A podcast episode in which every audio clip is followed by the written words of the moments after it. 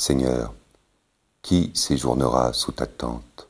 Qui habitera ta sainte montagne?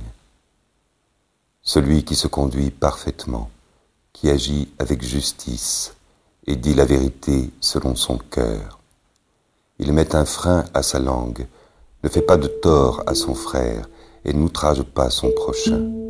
À ses yeux, le réprouvé est méprisable, mais il honore les fidèles du Seigneur. S'il a juré à ses dépens, il ne reprend pas sa parole. Il prête son argent sans intérêt, n'accepte rien qui nuise à l'innocent.